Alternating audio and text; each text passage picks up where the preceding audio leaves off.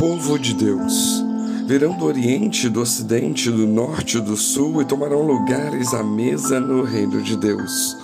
Lucas 13, 29. Será que alguém pode definir com exatidão o que seria povo de Deus ou congregação do Senhor? Afinal, para quem está reservado habitar no reino de Deus? Antes de Jesus, talvez fosse mais fácil de responder, porque havia e ainda há o povo eleito, os judeus. Por esse raciocínio, todo o resto, conhecido por gentios, estava excluído. Mas o Senhor, por meio de Jesus, resolveu estender sua graça a todos os povos, destes formando um só, o povo de Deus. Provavelmente sempre haverá uma diferença aos olhos de todos nós, para aqueles que são judeus e todos os demais gentios, mas é fato que os que não eram da videira foram nela enxertados. De todo modo, o Senhor ampliou o alcance entre os homens para que estes fossem salvos. A chance disso acontecer é igual a todas as gentes depois de Jesus. Da humanidade, pois, são pinçadas pessoas de todas as partes e são agregadas aos santos de Deus já existentes. Santos, claro com o significado de separados, separados para Deus, separados por Deus, a engrossar as fileiras do reino. Jesus disse que no reino de seu Pai havia muitas moradas, e o Mestre prepara lugar para aqueles que quiserem viver essa aventura, essa boa aventura. O caminho do reino de Deus nós conhecemos bem. É Jesus o único caminho, a verdade e a vida. E conhecer o Senhor Jesus é conhecer a Deus Pai. É preciso, pois, formar um grande povo para tomar os lugares vagos no banquete do reino de Deus. Ninguém sabe ao certo o número de pessoas que para lá vão. Tampouco há quem saiba quando virá a consumação deste século, se nem Jesus sabia que se dirá um homem. As coisas andam desandadas por aqui, no entanto com muita discórdia e vaidades, mais gente nascendo do que morrendo, superpopulação, fome, pobreza, e o planeta diminuindo cada vez mais, seja pela velocidade das informações e do conhecimento, ou pela falta de espaço mesmo. Além disso, o ambiente onde nós vivemos, que de certa forma nos aprisiona, se degrada dia após dia.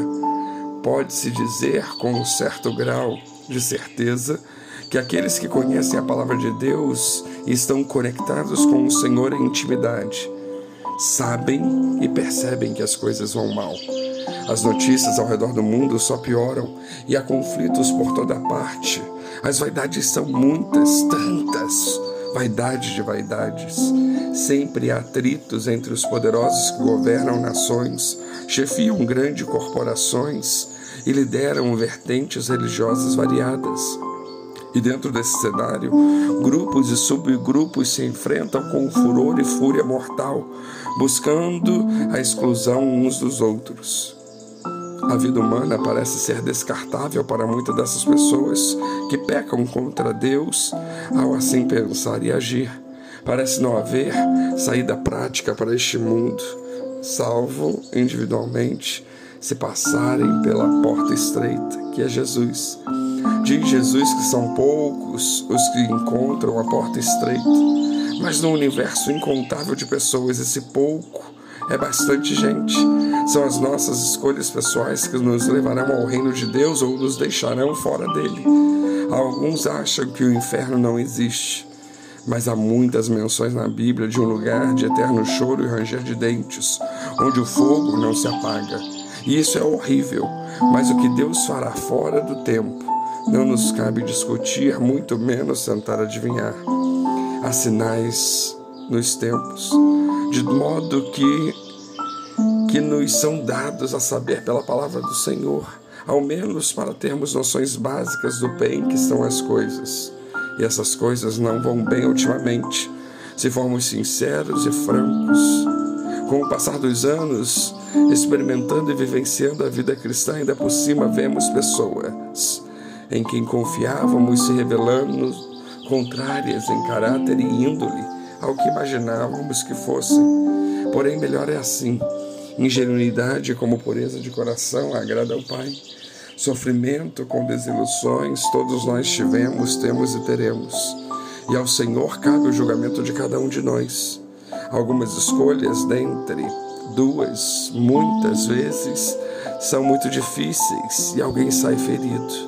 A vida é cheia de caminhos, contudo, algumas vezes nos deparamos com encruzilhadas.